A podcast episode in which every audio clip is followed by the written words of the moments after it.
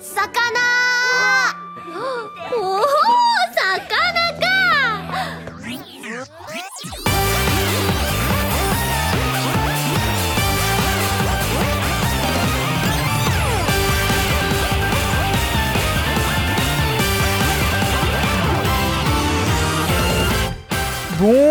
À tous et à toutes et bienvenue dans un nouvel épisode de Kaorin, votre podcast musical des cultures visuelles japonaises, un mardi sur deux sur kaorin.fr. Je suis Amo, je suis donc prêt à vous présenter ce 186e épisode de Kaorin, le troisième de cette saison 8, et euh, le premier épisode de cette saison qui sera dédié à un studio d'animation, même deux studios d'animation, puisque nous allons parler aujourd'hui bah, d'une sélection de 15 génériques qui proviennent d'animés produits par soit Awan Pictures, soit Cloverworks, les deux étant intimement liés. À la base à One Pictures et le studio qui est lié à Aniplex, qui lui-même est lié à Sony Music, qui lui-même est lié à Sony, et euh, à partir de 2016, euh, il va y avoir une petite, un petit studio secondaire nommé Cloverworks qui va prendre son indépendance à partir de 2018, même si cette indépendance, elle est très euh, mesurée, bien évidemment, ça reste toujours une filiale qui fait partie du giron Aniplex, donc en gros c'est les studios que euh, Sony utilise pour mettre en avant, pour produire leurs gros blockbusters, les grosses licences, les séries qu'ils veulent à tout prix euh, voir réussir, et pas mal de petits projets parfois très originaux, mais euh, souvent assistés d'une machine marketing plutôt bien huilée. Donc on va voir ça le long de ces 15, de ces 15 génériques qui vont aller ben, de la création d'Awan Pictures en 2005 jusqu'à ben, de nos jours, jusqu'à euh, 2022 carrément. Et pour commencer, ben, rien de mieux que se lancer dans un des premiers gros hits du studio. Nous sommes quelque part en 2008 et on va s'écouter le premier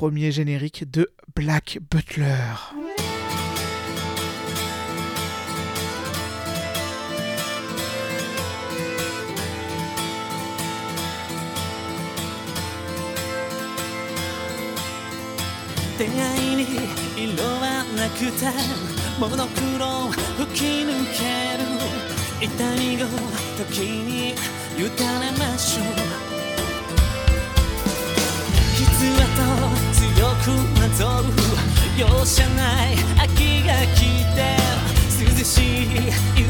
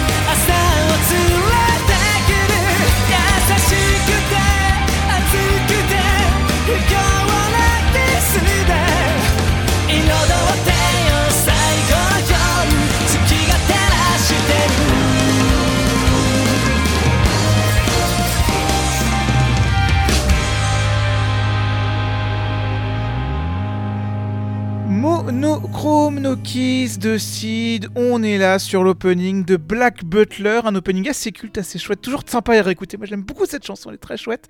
Donc oui, Black Butler, un des euh, premiers grands succès du studio A1 Pictures, c'était sorti en 2008. Et euh, du coup, bah, ça racontait les aventures de Ciel Phantom Hive, un jeune garçon de 13 ans qui est propulsé à la tête de l'entreprise familiale, puisque bah, le reste de sa famille est un petit peu décédé. Et euh, tout va bien parce qu'il est quand même aidé par quelqu'un, il est assisté d'un mystérieux majordome nommé Sébastien qui avait quelques origines bien démoniaques. Et ensemble, ce petit duo va évoluer dans l'Angleterre victorienne et, euh, comment dire, déceler pas mal de mystères qui, en, qui impliquent souvent des euh, phénomènes surnaturels divers et variés. Donc c'est un grand classique du manga d'action à l'esthétique gothique. Et euh, bah, du coup, Black Butler bénéficiait déjà à cette époque-là d'une très très chouette adaptation. Donc du coup, on va raconter vite fait l'histoire d'Awan Pictures, même si elle n'est pas très compliquée. Comme je vous dit tout à l'heure, d'abord c'était fondé en 2005. C'était fondé afin avant tout de pourvoir aux besoins en production de Aniplex, qui est, je le rappelle, le label de Sony Music dédié au monde de l'animation. Ça place donc Awan Pictures d'emblée comme un studio d'importance, car vous vous en doutez, les moyens et les besoins d'une grosse entreprise comme Sony permettent l'accès à pas mal de choses et la fondation d'un studio avec des bases financières au départ plutôt solides. Si le studio démarre en produisant pas mal de petites séries pour enfants, dont par exemple la série éducative Zenmai Samurai, on n'évoquera pas forcément ici parce que le générique n'est pas forcément très passionnant, mais sa première série destinée à un grand public, ce sera deux ans après sa fondation, ce sera en 2007, et ce sera un animé de baseball, celui-ci est nommé Ookiku Fulika Bute, alias Ofuri, et ça met en scène un jeune lanceur nommé Miyashi qui, euh, par manque de confiance en lui, se croit être l'un des pires lanceurs de l'histoire du baseball, ce qui n'est pas vraiment le cas, mais grâce à sa nouvelle équipe, grâce à ses euh, petites réussites, eh ben, il va aider ben, l'équipe de son lycée à atteindre les sommets. Euh, Okiku Furika Bute est une très chouette petite série qui déjà marque la tendance pour les séries A1 Pictures ben, de faire appel à des gros artistes pour les génériques, en même temps avec Sony Music pas loin, c'est pas compliqué. Ainsi, le second ending de Okiku Furika Bute est interprété par un groupe de rock assez populaire de l'époque, le groupe Sunset Switch, qui ici nous interprète un titre tout simplement nommé ありがとう。今どうしようもなくとめどなく溢れ出す。涙をたどれば思い出の中にいるあなたに会える。ずっとどうしてもどうしても素直に言えなかった言葉。本当にありがとう。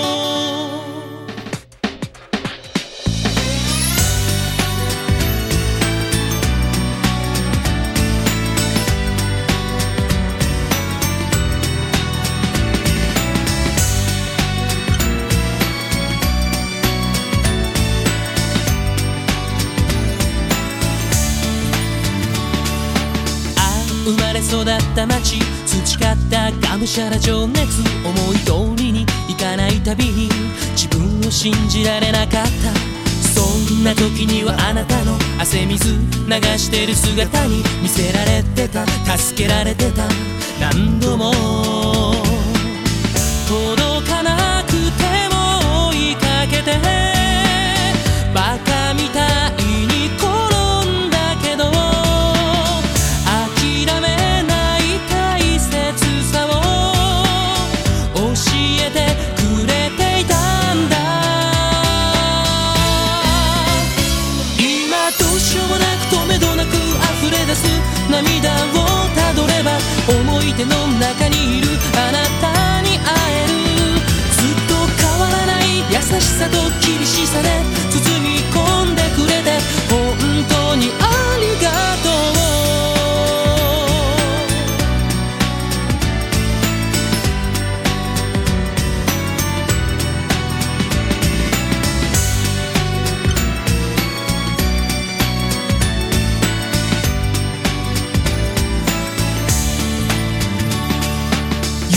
となすことすべて正しいわけじゃないそれでも心があった熱さがあったそれがとても照れくさかった。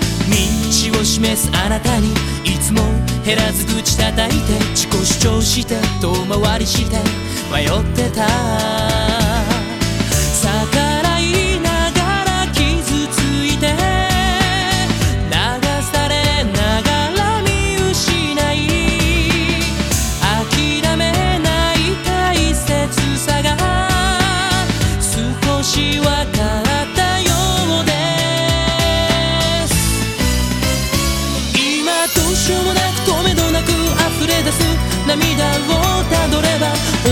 の中にいる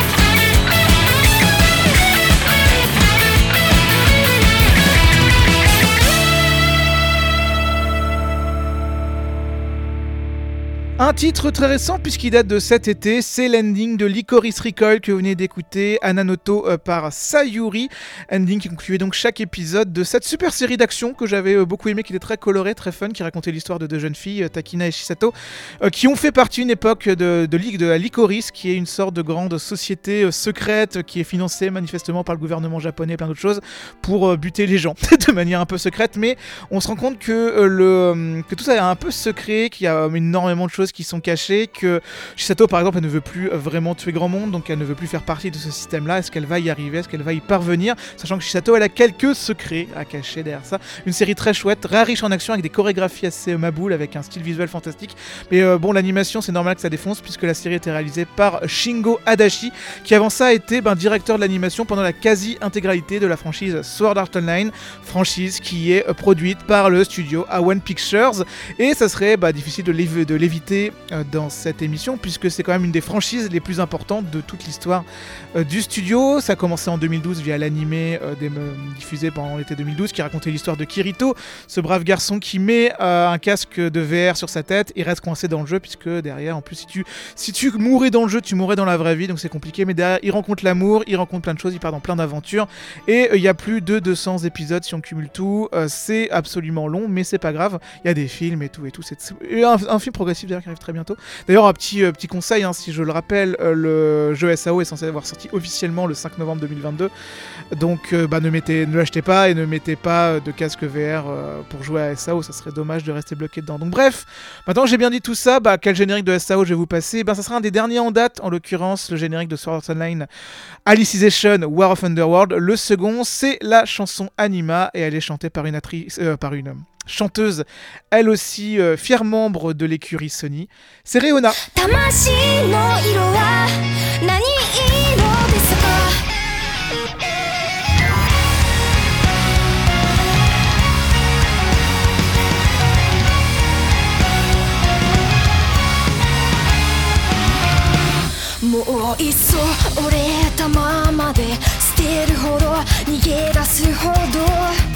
強くないよ。ほらもう一度ほど高鳴る何か正しがなんでわからないけど形のないものばかりが大切。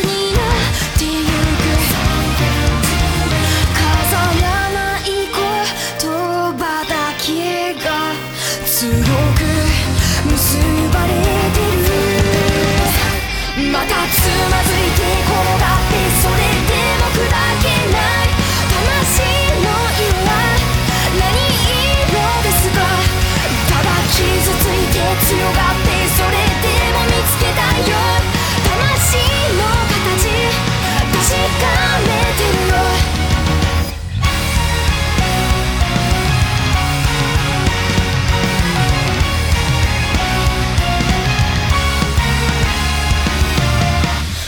深い地の底で一人扉と鍵を探す。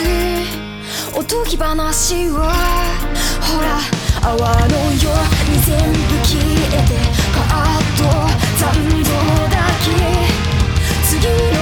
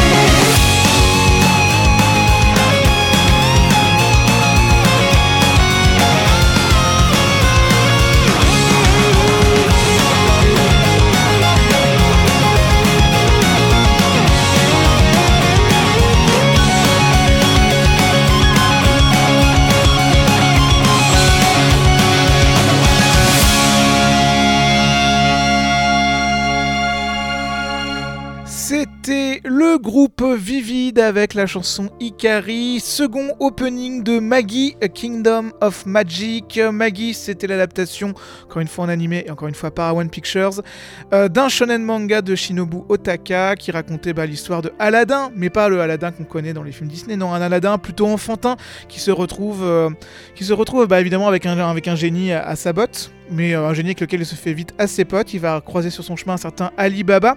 Et ensemble, bah, leurs destinées vont se croiser. Ils vont partir dans de grandes aventures qui vont impliquer, bah, entre autres, des découvertes d'esprit, des guerres entre royaumes, des petites intrigues politiques, etc. etc. Ça va très large. Il y a beaucoup de bastons. Ça, c'est chouette. C'est une bonne ambiance. Et en tout, ben, euh, Maggie, c'est euh, deux saisons et pas mal de beaux noms au générique. Hein. par exemple, Pornograffiti.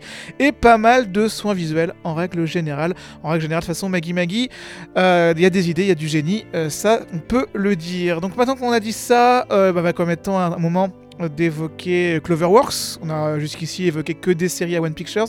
Alors Cloverworks, le studio est officiellement fondé en 2018, en avril 2018, mais il s'agit surtout à la base ben, d'un renommage d'un studio interne déjà présent au sein de One Pictures. C'était le studio de Koenji, afin derrière bah, de lui conférer une vraie identité propre et une relative indépendance par rapport à One Pictures. Je dis relative car, comme je l'ai dit plus tôt, on reste dans le giron Aniplex et Sony, donc les deux studios continuent de, bah, en fait, de répondre aux mêmes personnes, mais l'objectif initial était de faire un studio un petit peu plus artistique et un petit peu plus ambitieux, ce qui en vrai ne se constate pas tant que ça sur la longueur. Mine de rien, euh, les animés à One Pictures et les animés Cloverworks récents sont assez similaires en termes d'ambition. Par exemple, chez One on a 86, euh, chez Cloverworks on a Wonder Egg, on a Bocchi, etc. Enfin bon, on verra ça un peu plus euh, sur le long de l'épisode. Tous les cas, le premier animé estampillé Cloverworks, il sort en janvier 2018. D'abord à la base présenté comme un animé à One Pictures, mais le logo va progressivement être remplacé au fur et à mesure de la saison. Et bah, cet animé, c'est un petit animé tranche de vie nommé Slow Start. À la base, adaptation d'un manga comique en 4 cases, on y suivait la terrible vie de Anna, adolescente qui, suite à un souci de timing, ben, loupait tous ses examens d'entrée pour le lycée, était donc obligée de passer une année en dehors du système scolaire et arrivait donc en tant que première année au lycée avec une année de retard. Terrible destin. Au générique de fin de Slow Start, on retrouve le collectif Sangetsu no Fantasia et la très belle voix de sa chanteuse Mia pour la chanson Kazenokoe ou Kiki Nagara.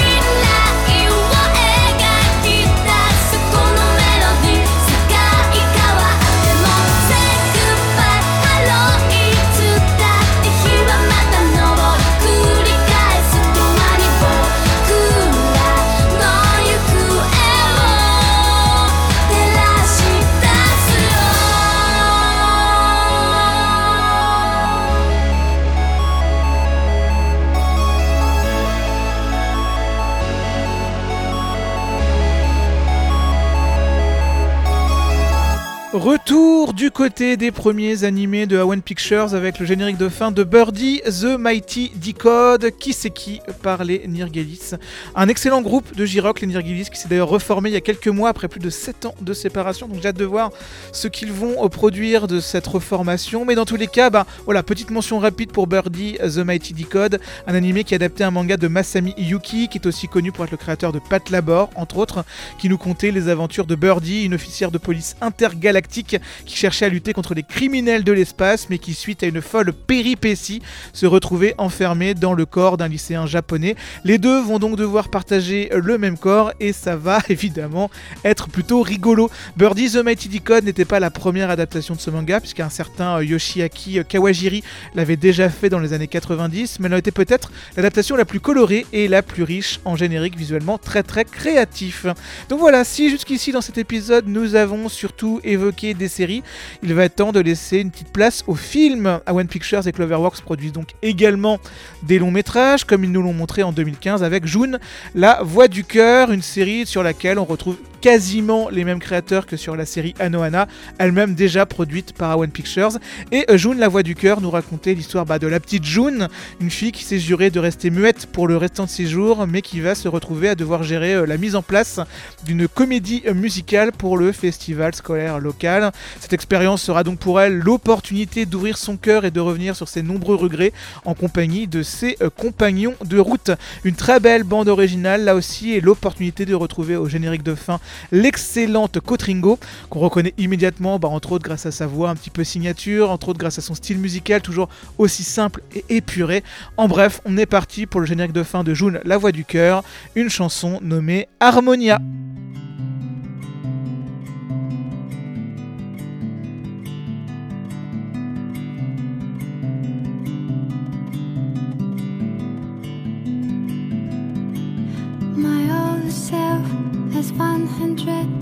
Stalking.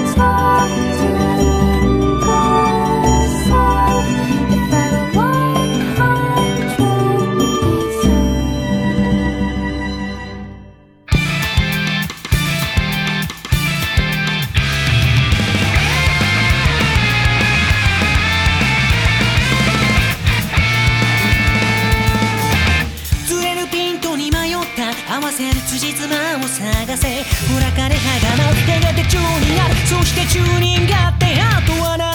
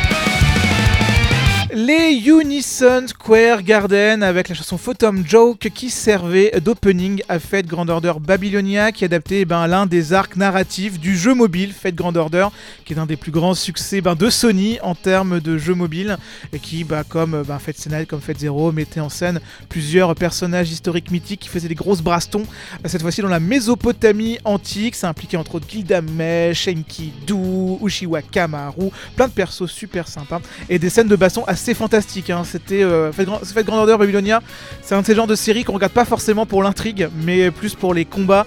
Et il faut dire à quel point ils ont été excellemment bien animés, excellemment bien chorégraphiés. Euh, je me souviens d'une séquence dans l'épisode 8 avec Uchiwa Kamaru qui est assez incroyable. Donc voilà, un animé euh, très beau et qui donc était produit par euh, Cloverworks. Mais si on veut parler jeux vidéo et qu'on veut parler de A1 Pictures, il y a une franchise de jeux vidéo qui a été souvent liée avec le studio A1, c'est Persona. En effet, dès 2008, euh, bah, One Pictures se retrouve chargé de Persona Trinity Soul, un animé original qui se déroule dans l'univers Persona. En théorie, les Persona ressemblent à des stands. Enfin, il y, a- pas mal de choses qui chamboulent. Genre, les seules choses qu'on retrouve de Persona, c'est Igor et c'est un personnage de, un personnage de Persona 3 qui fait un caméo un peu négligeable. Euh, mais du coup, voilà, c'était censé relier le 3 et le 4, ça le faisait pas vraiment, c'était pas incroyable. Mais derrière, en fait, bon, Persona 4 va être géré, euh, pour l'adaptation animée, va être géré par AIC. Mais One Pictures va reprendre Persona 4 Golden. Et puis surtout, ben, euh, One Pictures va faire l'adaptation animée de Persona 5, qui est réalisé par Masashi Ishiyama, excellent réalisateur qui travaille pas mal au sein du studio, entre autres pour faire les génériques. Par exemple, récemment, il a pu faire le générique d'Orimiya. Il a fait un des génériques de Spikes Family, qui pareil, Spikes Family, qui coproduit, euh, coproduction Cloverworks Week par exemple. Mais Masashi Ishiyama, il avait aussi euh, réalisé pour A1 Pictures, Shinsekai Yuri. Bref, plein de bonnes choses. Mais pour revenir à Persona 5, et bah, on va se passer un des openings de Persona 5 qui pas pour sa version animée, reprend un duo qui fonctionne bien, c'est-à-dire Shoji Meguro et Lin, donc qui donne une ambiance assez similaire au générique du jeu vidéo. On s'écoute donc le premier opening de Persona 5 The Animation, Break In to Break Out, et c'est chanté par Lin.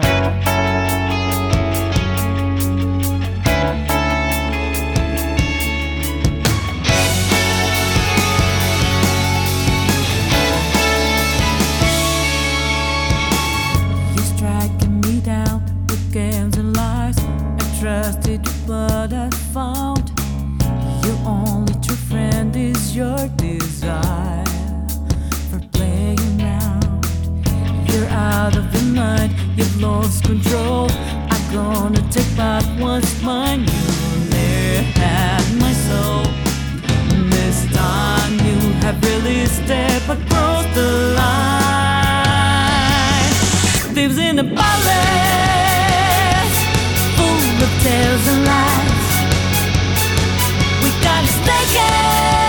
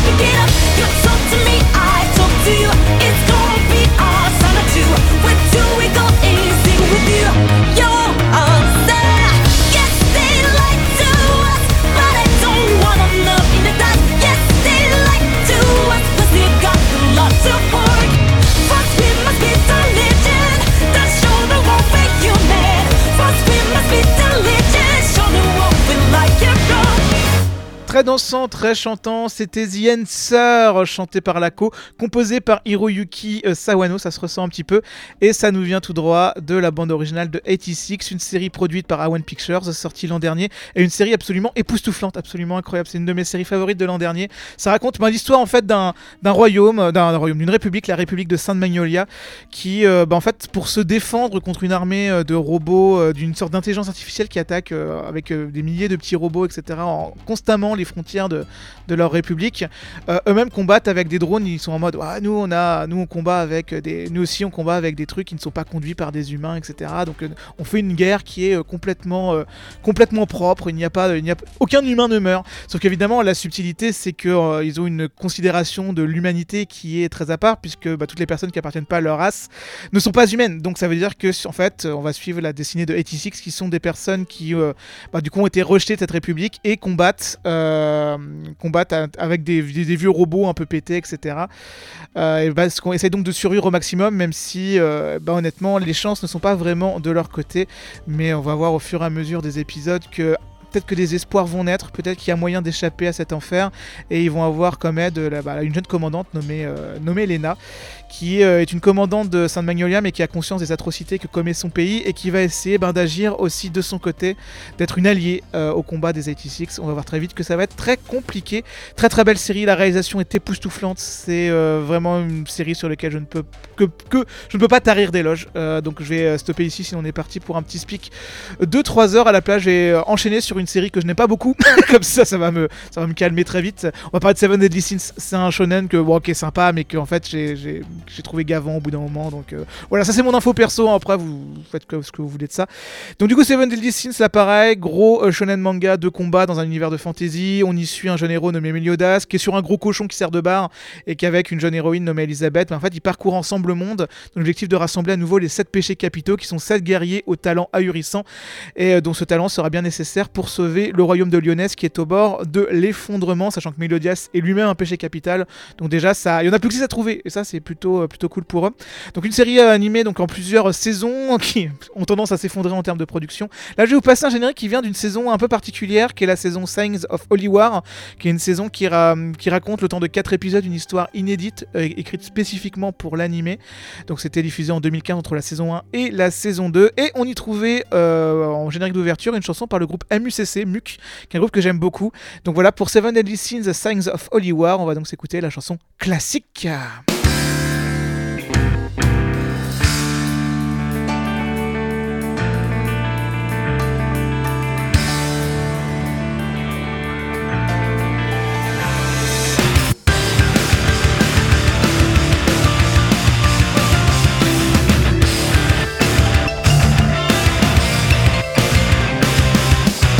土砂降り目隠しで傘なんて捨てちゃってさパノラマを見に行こう。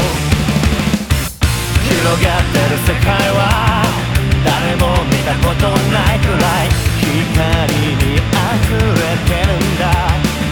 虚しいだろ幸せ叫んだって雨に溶けた涙と 君が泣くような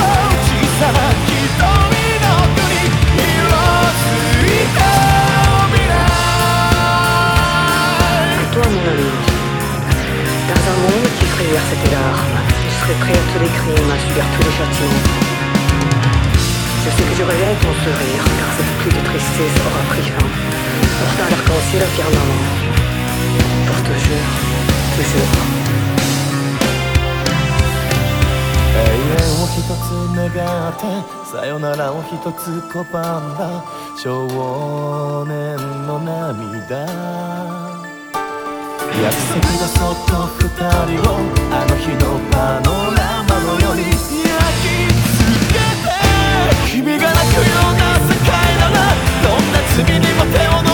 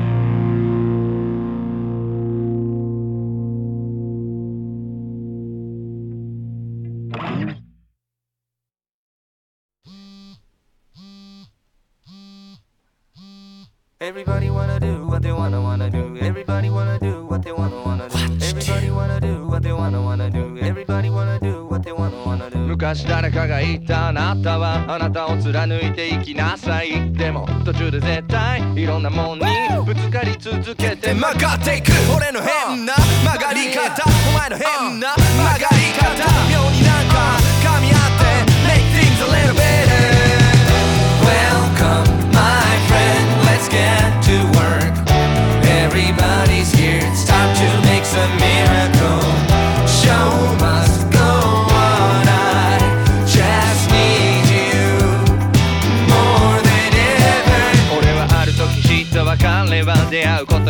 ずっとハーだいやどうせ結局同じ道を歩き続け言葉にもできないこととか感情とか分け合ってるうちになぜかわからないけどきっと誰よりもお前のことを理解できてしまう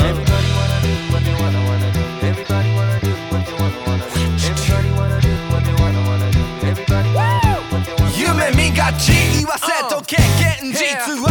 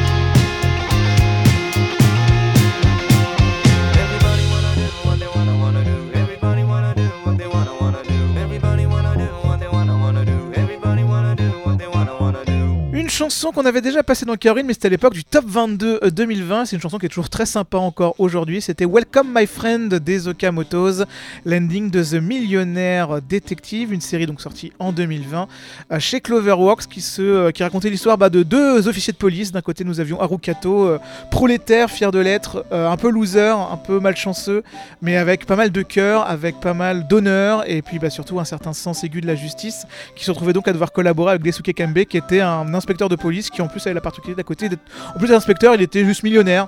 Donc il avait tendance à utiliser sa fortune un petit peu bah, pour bah, euh, choper les criminels plus rapidement manipuler les événements autour de lui pour avec le pouvoir illimité de l'argent pour euh, avoir un peu ce qu'il voulait quand il voulait. Donc en gros, bah voilà, c'était deux personnalités que tout opposées, mais comme dans beaucoup de buddy movies, rassurez-vous, l'ambiance se réchauffe très vite entre les deux dans tous les sens du terme. Donc à la base, euh, Millionnaire Détective est un roman sorti en 1970 qui évidemment a été énormément réadapté pour cette, euh, pour cette sortie animée avec énormément bah, de, trucs plus modernes, etc. etc. Donc c'était assez fun, c'était assez chouette et j'attends toujours un peu une saison 2, je me dis ça serait content. Je serais content de les revoir les deux couillons, ils étaient, ils étaient sympas, je les aimais bien. On va passer au dernier duo de l'émission, on va commencer avec une autre grosse série d'Awan Pictures qui a fait plus de 99 épisodes. Euh, c'est Space Brother qui l'a aussi adapté un manga Fleuve qui est toujours en cours de publication à l'heure actuelle en France et au Japon et qui racontait l'histoire de deux frères, Muta et Ibito, qui se font une promesse quand ils sont jeunes de tous les deux devenir astronautes. Et euh, 20 années plus tard, ben, l'un d'entre eux arrive à l'être, il arrive à devenir euh, assez célèbre, il est astronaute, il se prépare à faire ses premiers voyages dans l'espace, tandis que l'autre frère, lui, c'est un petit peu plus la loose, mais il se rappelle de ce vieux rêve, se dit que peut-être encore, peut-être qu'à 25 ans, c'est pas encore impossible d'y arriver et que encore tout est euh, toujours possible. Très très belle série euh, sur à la fois sur l'espace, à la fois sur l'humanité, à la fois sur comment conquérir ses rêves, comment euh, repartir de zéro dans la vie, etc., etc. Très très chouette le manga et l'animé. Je conseille les deux évidemment. C'est des mangas et c'est des séries fleuves, mais si vous avez le temps, n'hésitez pas. Et encore une fois, comme souvent avec les séries One Pictures, comme on l'a vu jusqu'ici, les génériques sont très bien avec énormément de très beaux groupes et de très belles chansons. Sachant que pour Space Brother, on a plus de 7 openings, donc il y a de quoi faire. On va se passer le très détendu et très beau euh, cinquième opening de Space Brothers. C'est interprété par les Magacolo Brothers et ça se nomme Kienai et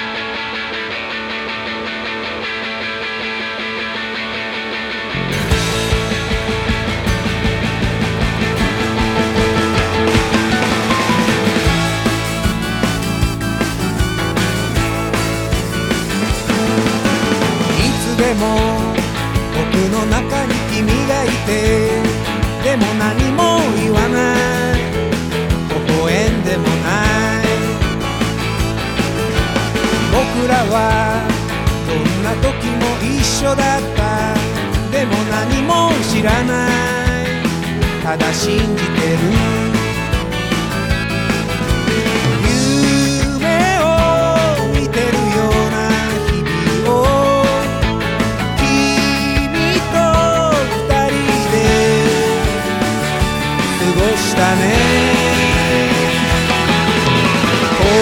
your